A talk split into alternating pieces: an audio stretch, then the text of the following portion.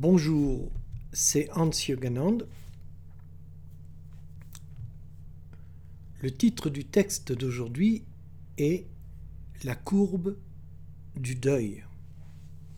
Vous connaissez peut-être la courbe du deuil.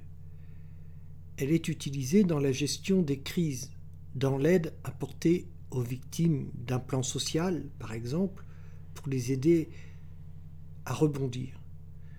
Vous pouvez entrer dans le moteur de recherche de Google, par exemple, courbe du deuil, en écoutant ce podcast, et vous verrez un graphique de cette courbe. Ça vous permettra d'avoir une illustration qui éclaircira mon propos.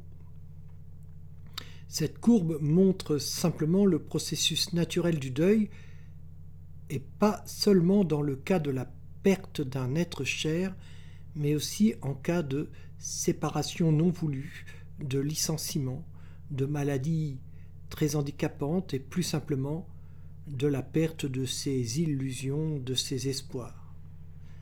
Cette courbe se déroule en deux phases, une descendante et une ascendante. Mais cette courbe peut aussi illustrer le chemin qu'une personne parcourt durant sa vie spirituelle. Je veux parler d'une vie spirituelle qui remet en question la personne, ses certitudes, ses concepts, sa vanité, ses croyances. J'ai remarqué que personne n'arrive à une remise en question forte sans que, que son existence ne soit couverte de ruines, ruines de ses espérances, de ses illusions, d'un attachement, d'un amour trahi, etc. Une personne heureuse, épanouie, n'éprouvera pas le besoin de se soigner, d'aller mieux. Au point de départ, il y a un choc important. Ensuite vient le déni. On ne croit pas que ce qui nous arrive soit possible, ni mérité. Puis vient la colère, la peur, et en bas de la courbe descendante, il y a la tristesse, la dépression. Cette phase du creux est déjà le signe que les choses vont s'arranger. Sans ce stade de souffrance, il n'y a pas de guérison possible. Tout de suite après ce creux, la courbe commence à remonter. C'est l'acceptation. Accepter ce qui nous arrive. Faire la part du feu et puis vient le pardon, pardonner à quelqu'un ou à soi, qu'importe. Après le pardon vient la quête de sens, puis la sérénité. C'est ici que se trouve la pratique spirituelle assidue. D'abord le choc, il vous arrive quelque chose brutalement, votre amour s'en va sans prévenir, un être cher décède dans un accident, vous êtes licencié, on vous apprend que vous êtes atteint d'une maladie orpheline, qu'importe, vous êtes sidéré, vous n'y croyez pas. C'est comme un seau d'eau glacée en pleine canicule. C'est là que souvent les médecins prescrivent un anxiolytique, un, antidépresseur. Ensuite, quand ce premier choc se calme un peu, vient le déni, le refus. Vous ne croyez pas que ce soit arrivé, vous éprouvez un sentiment d'injustice.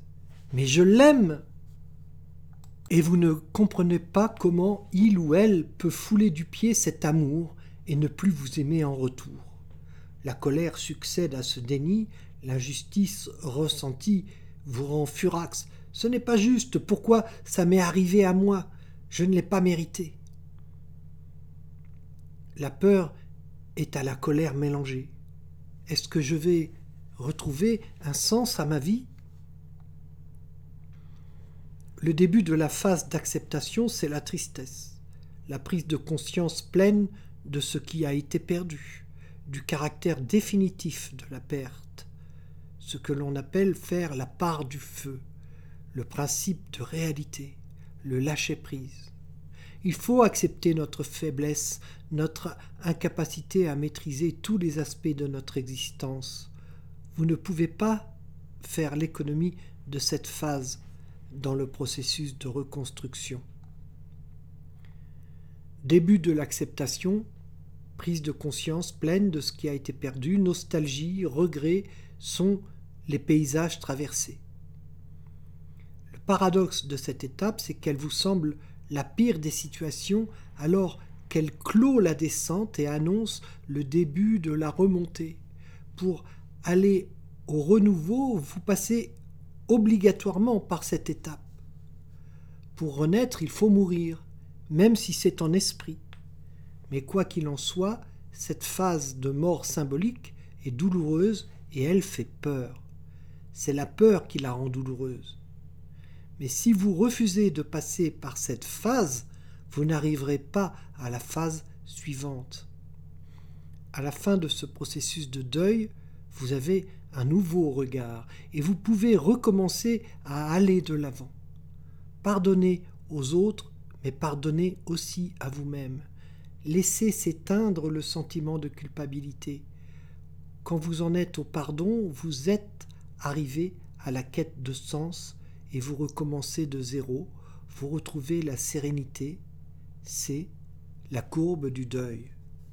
Cette courbe est réelle, mais chacun y va à la vitesse qui lui est propre. Certains resteront bloqués à la culpabilité et mettront un temps fou à se pardonner. Même les innocents doivent se pardonner car ce sont souvent les innocents qui culpabilisent le plus. Voyez les enfants maltraités. Je ne connais pas l'exemple d'une victime qui ne se sentent pas coupables, que ce soit une victime de viol, de harcèlement moral, de violence sexuelle, d'injustice, d'escroquerie, bref, toutes les victimes se sentent coupables. Dans la courbe du deuil, quand vous êtes arrivé à la colère, tournez la culpabilité vers les vrais coupables et ressentez de la, de la colère envers eux. Ça vous aidera à vous pardonner Ensuite, vous pourrez leur pardonner. Je me souviens quand je vivais en Inde, à l'ashram de mon maître, il nous disait Si au moment d'aller méditer, vous vous installez sans avoir pardonné à un autre disciple envers lequel vous avez du ressentiment, ce n'est pas la peine de méditer. Pardonnez à votre frère, à votre sœur, avant de vous présenter à Dieu. Vous n'avez pas le choix, ça fonctionne ainsi vous pardonnez et pardonnez à autrui avant de vouloir terminer la courbe du deuil et aller sur le chemin de la réalisation. L'existence est un parcours initiatique.